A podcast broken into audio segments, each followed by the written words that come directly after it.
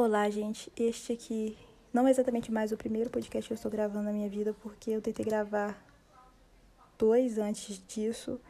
Aí eu fui lá, excluí o coisinho, porque eu não entendi como é que mexia esse aplicativo direito, aí eu excluí os áudios. Eu não sei como é que faz para voltar, entendeu? Mas será o primeiro podcast que eu irei postar na minha vida. E essa ideia surgiu. Já tinha surgido na minha mente já eu criar um podcast, mas eu tinha preguiça. É, e aí ontem eu tava falando umas coisas lá no Twitter e uma menina falou assim comigo, hum, por que você não cria um podcast? Eu falei, hum, pensei, né? Falei, olha, vou criar. E tipo assim, eu tava pensando nisso um tempinho atrás, sabe? Já pensei. É... Tanto que teve uma vez que eu, eu fiz um vídeo no meu, twi no meu Instagram. Eu achei muito legal e eu pensei assim, tava pensando essa semana agora, eu preciso falar de mais coisas, eu quero falar mais coisas, eu tenho mais coisas para falar. Só que eu tenho muito preguiça de gravar vídeo, sabe? E eu também não tenho memória do meu celular. Meu celular é cheio de coisa e eu não tenho memória, eu não sei editar vídeo, essas coisas. E aí essa dica dessa menina, essa fala aí veio tipo uma luz, assim, um estalo na minha mente. Falei assim, nossa, velho, vou fazer um podcast, porque é tipo super mais fácil de fazer. Eu posso fazer deitada na minha cama. Por exemplo, neste momento eu estou deitada na minha cama gravando, entendeu? Então é super tranks. E o tema que eu quero falar hoje é sobre a indústria da moda. Indústria da moda por quê?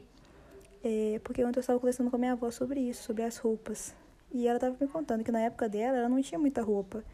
É, às vezes tinha três peças de roupa, sabe? E tinha que vestir aquilo todo dia, a mesma roupa. É, a mesma roupa várias vezes ao dia. E sobre essas coisas, sabe? Como eu tenho tanta roupa, como meu, meu guarda-roupa explode de roupa. E isso é verdade, sabe? Por mais que a maioria das roupas, tipo assim, gran, grande maioria mesmo das roupas eu uso sempre, é, tem roupa que eu não uso. E, e é muita roupa que eu tenho, sabe? Não precisa de tanto de roupa. E eu comecei a reparar isso agora na quarentena, porque, tipo assim, eu, sou, eu tô sempre comprando roupa, mas eu vou comprando as roupas e vou usando. E aí agora na quarentena eu tava comprando as roupas, só que o meu guarda-roupa tava ficando mais cheio de roupa. Só que eu não tava usando as roupas, sabe? E aí eu comecei a reparar isso. É, comecei a reparar esse consumismo meu de roupa. Eu sempre compro as coisas quando tá na promoção. Eu não gosto de comprar quando não tá na promoção, porque eu sou pão dura e eu faço assim, quando entrar na promoção eu vou lá e compro. E aí isso disfarça o meu consumismo, entendeu? Porque eu não vou estar tá comprando é, sempre, mas quando eu compro, eu vou estar tá comprando muito, por exemplo, é, mais, mais barato, sabe?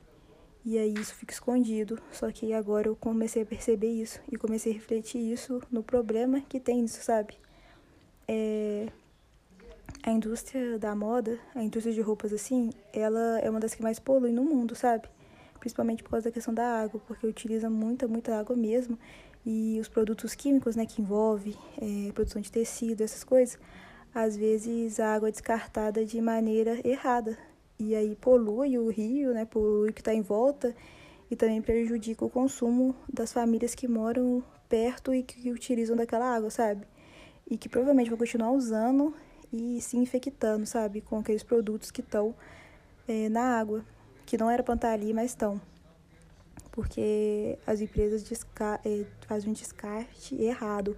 Apesar de algumas, acredito eu, né, que tenha o senso, umas não tem, né? Então vamos partir do pressuposto que a maioria não tem o senso, porque o, o mundo tá bem poluído, sabe? E eu fiquei pensando nisso, eu sendo uma pessoa que luto pela preservação do ambiente, tenho as minhas causas, sabe? Fechando os olhos para os olhos para isso, porque tipo assim, é uma coisa que eu sei que existe, essa poluição, sabe? É, essa exploração, porque o trabalho tem muitas empresas, muitas marcas que usam trabalho escravo, sabe? Trabalho com más condições nessas questões aí. Tem um documentário que uma professora minha de sociologia passou para minha turma uma vez que chama The True Cost. É, e ele fala sobre essa exploração, sabe? Sobre as más condições. Mostra como o que é, sabe? A estrutura e essas coisas. E às vezes a gente, igual eu falei, a gente fecha os olhos para isso e finge que não existe é a mesma questão da carne, sabe? A gente sabe que isso é um problema, mas muita gente não quer mudar, quer continuar ali fechando os olhos, tapando os ouvidos. Mas a realidade é que tem muita gente sofrendo com isso, muita gente sendo explorada, sabe? apesar de ter empresa que é realmente sensata, né, gera emprego, isso é bom para as pessoas, tem muita que está acabando com a vida das pessoas, sabe? Tem gente morrendo, por exemplo. É, já teve várias notícias, né, de, desa de desabamento, né, de prédios que tinha gente trabalhando é, nessas condições aí e acabou morrendo. Então é uma questão bem preocupante, sabe? Eu tenho o costume de comprar em brechó também, só que essa parte do brechó ainda tá meu consumismo. Por mais que seja uma compra mais consciente, né? Porque eu não tô comprando de empresa grande e essas coisas, a parte do consumismo ainda está enraizada. Porque eu compro sem precisar. Eu acho bonito falar assim, hum, vou comprar. Isso é uma coisa que eu tenho que trabalhar em mim. Mas o brechó, ele é, tá bem livre disso aí, né? Da, dessa obsolescência das roupas. Porque a roupa dura muito. A maioria das roupas dura se a gente usar ela. A gente não usa todas as roupas sempre. Dá pra gente fazer várias combinações com as roupas que a gente tem, mas a gente acaba não fazendo. A gente vai comprando coisa nova para fazer combinação com outras coisas que a gente tem, com coisas novas que a gente vai comprar. E isso vai lotando o nosso guarda-roupa. Sem ter a precisão, sabe? A gente compra na hora que a gente quer e a gente doa as roupas que a gente quer. E o nosso guarda-roupa sempre vai estar lotado, sabe? É...